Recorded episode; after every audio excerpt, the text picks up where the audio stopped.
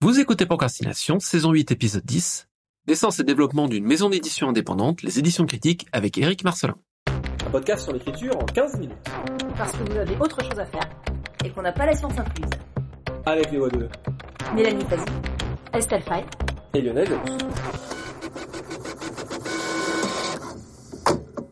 Suite de notre conversation au long cours sur toute cette saison avec Eric Marcelin de la librairie et des éditions critiques. Après avoir parlé de librairie dans les deux premiers épisodes, nous allons maintenant aborder la maison d'édition. Comment est-ce qu'une maison d'édition indépendante fonctionne? Comment se développe-t-elle? Et comment réalise-t-elle son programme?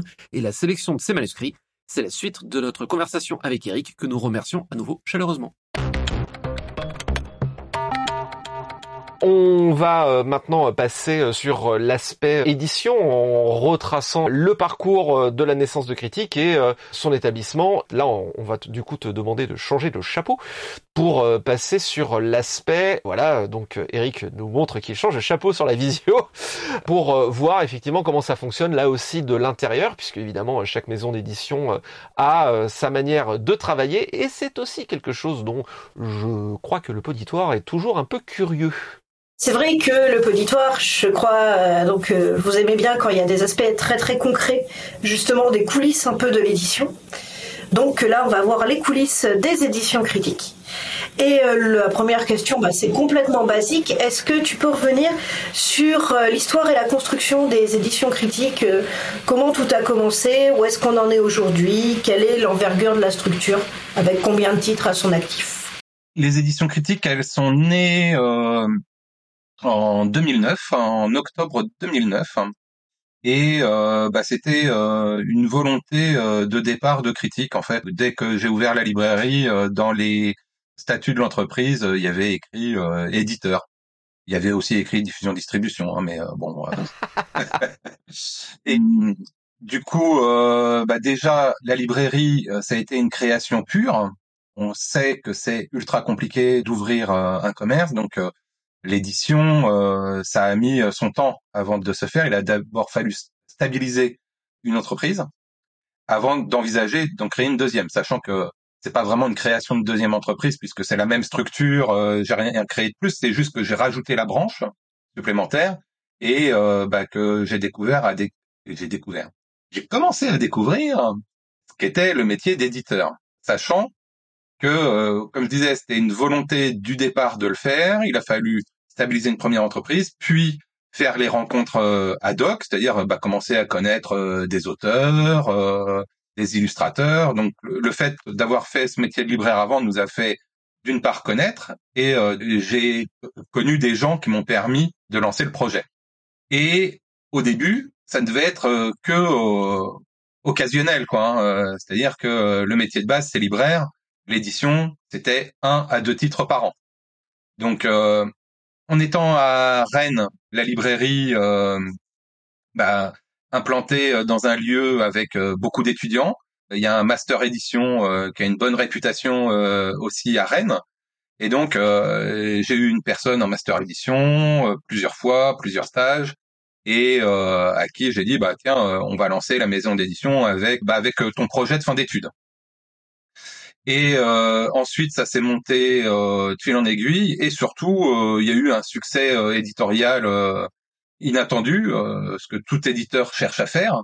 Concours de circonstances, le bon moment, transmis à la bonne personne, qui a dit les bons mots au bon moment, et on s'est retrouvé à vendre 10 000 exemplaires d'un polar d'un auteur qui n'est plus édité chez Critique, euh, voilà, parce que bah, du coup les sirènes de plus gros éditeurs étaient sans doute plus attrayantes. Hein. Mais euh, résultat, on se diffusait, distribuait seul. Est-ce que en fait, il y a pas mal de libraires hein, qui font ça, qui sont éditeurs. Alors quand je dis pas mal, j'ai pas le nombre, mais il y a quelques libraires qui font éditeurs aussi et euh, qui ont, le, je crois, bah, Erol est libraire aussi avant. Euh, là, les noms ne reviennent pas, mais Dialogue à Brest euh, est également euh, éditeur. Bah, pour ne pas les nommer en les nommant la Talente, bien entendu.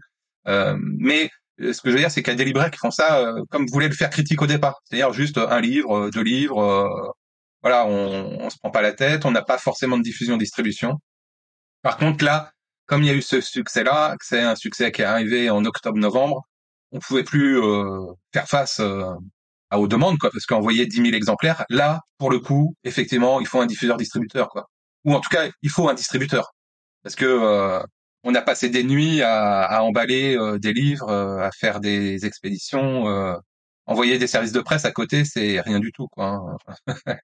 Et donc, euh, bah voilà, petit à petit, euh, la maison s'est construite. On est passé en diffuseur-distributeur. Euh, j'ai un peu poussé la porte d'Harmonia Mundi parce que bah, j'étais pressé et j'ai pas fait ça dans les manières, mais c'est rare qu'un livre fonctionne aussi fort. Donc, ils nous ont acceptés.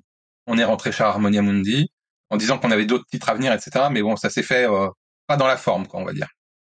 Et euh, résultat, euh, on en a encore vendu plein euh, qui sont diffusés tout seul comme ça. Et derrière, ben, ce que j'ai dit avec mon responsable éditorial de l'époque, j'ai dit bah là, pour le coup, la maison d'édition, elle est lancée quoi. clairement, faut profiter de ça pour être présent en librairie, donc publier plus que ce que l'on pensait faire au départ. Donc ça s'est mis à nous prendre de plus en plus de temps.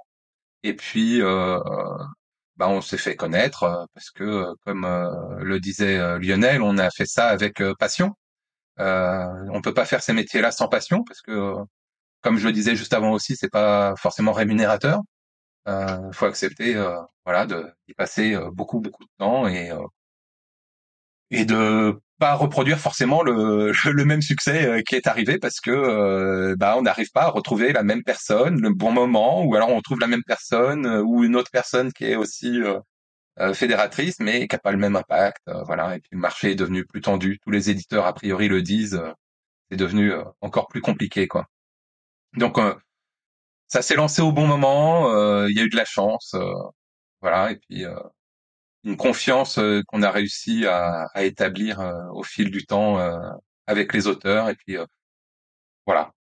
Maintenant, vous en êtes à à peu près combien de titres par an ou en général Alors, on était monté à 13, voire 14 titres à l'année. Et ça commençait à faire beaucoup, en fait, par rapport à, à la double activité. Et au côté aussi où on se dit on a envie de bien défendre un livre et pas de participer à la surproduction.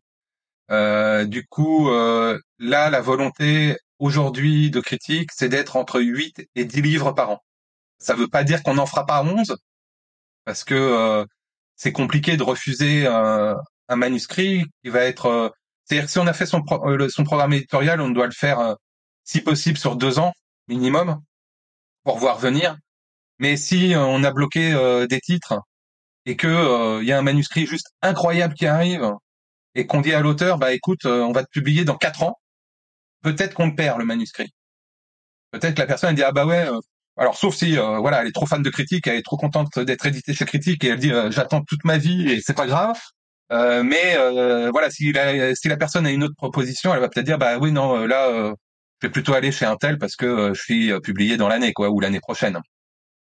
Après, on sait que le travail d'un livre et la vie d'un livre, elle se fait quand même sur le long terme. À partir du moment où un manuscrit est accepté, en général, pour euh, les écrivains en herbe, en général, euh, faut pas espérer être édité dans l'année. Quoi, il se passe un an et demi euh, en général, quoi, entre le travail, euh, le positionnement, et puis ne serait-ce qu'avoir le temps de faire un, d'avoir une idée de la com autour et de la présentation auprès de l'équipe de vente.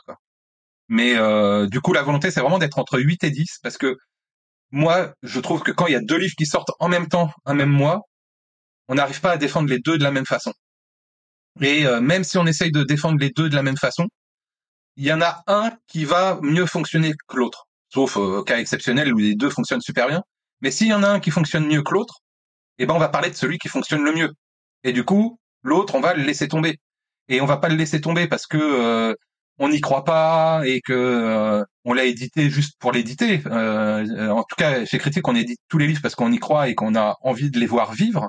Et on investit euh, a priori la même énergie. Alors après, ça dépend peut-être de la forme du moment et des mois, mais on essaye d'investir avec la même énergie. Par contre, moi, j'ai jamais fait de marketing, mais ce qu'on dit en marketing, c'est que il faut ce qui marche, continue de marcher. Ce qui marche pas, on peut dépenser toute l'énergie qu'on veut, euh, dépenser tout le fric qu'on veut, ça marchera pas. Donc, il y a un moment donné, euh, faut faire euh, lancer tous les éléments, mettre tous les trucs euh, en place euh, nécessaires pour qu'il y ait une chance que ça marche. Et soit ça prend, soit ça prend pas. Alors, sauf si on a un budget euh, colossal hein, et qu'on peut dépenser des millions, là, on peut faire marcher quelque chose euh, d'incroyable euh, qui est peut-être sombre d'aube, mais on peut y arriver. Mais dans un cas comme nous, avec nos moyens, ben, il y a une grosse part de chance en plus du travail professionnel qui est fait derrière, où on a essaye d'aboutir le livre le plus abouti possible et le plus pro possible et le plus agréable possible. Euh, mais euh, voilà. Donc un livre, c'est bien pour dépenser toute une énergie le plus possible pendant minimum un mois, un mois et demi, parce que forcément, au bout d'un mois, un mois et demi, il y a le nouveau livre qui sort, auquel on doit consacrer du temps, et donc euh, voilà. Et puis là, au fil du temps, on essaye d'apprendre aussi à, à mieux porter les livres dans le temps, parce que ne pas oublier, bah, on est libraire également, et c'est vrai que euh, eh ben, on est pris par différentes tâches, et donc euh, on pense euh, à nos livres, mais on pense aussi à nos clients qui rentrent dans la librairie. Et puis euh, on pense à nos commandes, et puis on réceptionne nos commandes, et puis après on pense à faire de la com pour nos livres en édition, et puis on appelle le diffuseur pour lui gueuler dessus si c'est mal fait, et puis etc. etc. Mais voilà, 8-10 livres, c'est bien. Je pense que c'est des choses qu'il est important justement de répéter et notamment le facteur chance, le fait d'arriver au bon moment, mine de rien, et en même temps l'implication aussi que peut mettre justement un éditeur à taille humaine sur chaque livre. Et il y a beaucoup de jeunes auteurs qui rêvent de très gros éditeurs tout de suite. Il peut y avoir des choses super cool chez des très gros éditeurs, mais chez des éditeurs à taille humaine, on sait que chaque livre va être défendu. Et ça, c'est super important, surtout quand on est dans ses premiers romans. Ouais. Et euh, pour euh, rebondir sur ce que tu viens de dire, ce qui est intéressant aussi, c'est que des maisons à taille humaine sont capables de faire aussi bien que des grosses maisons d'édition. Carrément. Et euh, il y a des auteurs qui s'en rendent compte. Et, et en fait, ils vont. euh, la différence peut-être avec une grosse maison d'édition, c'est que peut-être lorsque le livre va commencer à marcher, ils ont plus de moyens pour le faire marcher encore plus. Voilà, peut-être. Euh, Ça bénéficie d'une aura plus forte et puis d'une présence en salon peut-être plus forte. euh, voilà, il y a des moyens peut-être plus forts derrière pour euh, dépenser de l'argent euh, au moment où il faut le faire. Mais euh, quand on sait que le plafond de verre il est plutôt aux alentours de 2000 exemplaires, et ben on sait que pour euh, un éditeur, un petit éditeur, un éditeur moyen, 2000 exemplaires, bah c'est top, c'est bien et, et c'est cool. Ça peut aider à vivre. Et pour un auteur, c'est cool aussi, 2000 exemplaires. Mais euh, que euh, chez un gros éditeur, ça représente pas grand-chose, 2000 exemplaires. C'est bien, hein, mais euh, ça représente rien. Alors du coup, c'est vrai que c'est compliqué de se dire, bah ouais, euh, j'ai fait 2000 exemplaires chez un gros, j'aurais pu les faire chez toi en plus petit, mais euh, je l'ai fait chez un gros. Tu dis, bah ouais, c'est dommage parce que moi, euh, moi, ça m'aurait, ça nous aurait aidé tous les deux, on aurait fait la même chose. Euh, pour le petit éditeur, ça aurait été mieux, et puis le gros éditeur, bah c'est noyé au milieu du reste, quoi. hein. C'est, ça lui fait de la com et voilà. Et d'autant plus que quand on n'est pas un très gros auteur euh, d'expérience, pour avoir vraiment, enfin voilà, moi je suis dans des grosses maisons, des moyennes maisons, je suis très contente des deux, mais c'est vrai que surtout quand on n'est pas encore un très gros nom, on a souvent de meilleures conditions chez un moyen éditeur, chez un éditeur à taille humaine aussi. Et mine de rien, c'est très bête, euh, mais quand on vend 2000 livres comme tu dis, les vendre à 7% de droits d'auteur ou les vendre à 10% de droits d'auteur, ça fait pas la même chose en termes de revenus non plus. hein. Ça, c'est le côté bassement intéressant. Voilà. Non, mais c'est clair. Et, ben, et c'est normal. C'est normal. C'est ce qui est compliqué dans le monde du livre, c'est de se dire que euh, moi, ce que je dis à la plupart des auteurs qui commencent, euh, qui ont jamais écrit avant et qui rêvent de devenir écrivain, je leur demande qu'est-ce qu'ils veulent faire. Est-ce qu'ils veulent en faire leur métier ou est-ce que euh, c'est une passion d'abord ou un besoin au-delà de la passion? Et souvent, on voit que chez plein d'écrivains, c'est un besoin d'écrire. Bah, tant que ça reste un besoin, c'est bien, euh, mais il faut pas, euh, il faut continuer à rêver euh, d'être connu et, et que ça se vende, mais faut pas compter là-dessus, quoi. Et donc sur ces 8 à 10 titres que vous allez défendre à fond, bah en fait, euh, comment vous les choisissez? Comment ça fonctionne la sélection? Qu'est-ce que vous cherchez dans ces livres? Moi, j'ai été élevé au Fleuve Noir Anticipation euh, d'antan. J'ai lu du Jimmy Gueux, euh, j'ai lu du G.G. Arnaud, La Compagnie des Glaces, du Stephen Vull, euh, du B.R. Bruce, euh, et puis bah j'ai lu euh, beaucoup d'autres auteurs de SF, mais c'est quand même ça qui a porté mon imaginaire beaucoup, des auteurs classiques aussi, etc. Mais vraiment, voilà, ce qui m'a fait plaisir, c'est cette littérature euh, de plaisir, euh, d'aventure, d'évasion, euh, qui de temps en temps pouvait raconter autre chose, aller plus loin. Et donc, bah, critique, j'avais envie de m'engager dans ce même genre euh, de littérature, littérature euh, populaire française, euh, en ne mettant pas les mêmes limites que le fleuve noir, c'est-à-dire pas de limitation de nombre de signes, hein, Lionel Davoust, en ne mettant pas de limitation de, de signes. Et on a réédité, euh, par exemple, Bertrand Pasguet, qui avait été édité au, au Fleuve Noir. Et euh, pour la petite histoire, quand on lui avait dit qu'on voulait récupérer euh, ses titres, il nous a dit ah mais en fait j'ai le roman en entier. Ah bon? Comment ça le roman en entier Bah oui oui, tu sais le Fleuve Noir, il demandait un nombre de signes et tout ça, mais euh, j'avais écrit plus. Ah bah ok. Et du coup on a réédité plus quoi. Donc euh, mais on, on a le même plaisir euh, de lecture euh, plaisir, euh, aventure, évasion, qui, je trouve, encore plus maintenant euh, que lorsqu'on a créé les, euh, lorsque la maison d'édition a été créée en, en 2009, on en a encore plus besoin de nos jours euh, au vu de notre société, mais une littérature qui fait du bien, quoi. Et puis, si en gardant la dynamique, la fluidité, euh, on parle de sujets forts qui posent question, tant mieux. Après, euh, le, le but, il n'est pas de noircir le tableau. Et après, bah, critique, c'est aussi un éditeur de coup de cœur. Ça a toujours fonctionné comme ça, donc avec les thématiques, les envies. Et puis après, ben, il y a le manuscrit qui arrive et euh, qui a un coup de cœur qui correspond peut-être pas forcément totalement à la ligne éditoriale, mais euh, où on a pris une claque et euh, et du coup on se dit que ça mérite euh, d'être euh, d'être défendu et euh, vendu en librairie et atteindre le cœur de tous les lecteurs. Et euh, une fois donc qu'il y a un manuscrit qui a été sélectionné, donc l'auteur est content, l'éditeur aussi. Comment se passe le retravail avec les auteurs Et fait, bien suite au prochain épisode, comme on dit, notre conversation avec Eric Marcelin autour des éditions critiques continuera dans cette saison, bien entendu, à l'épisode 15.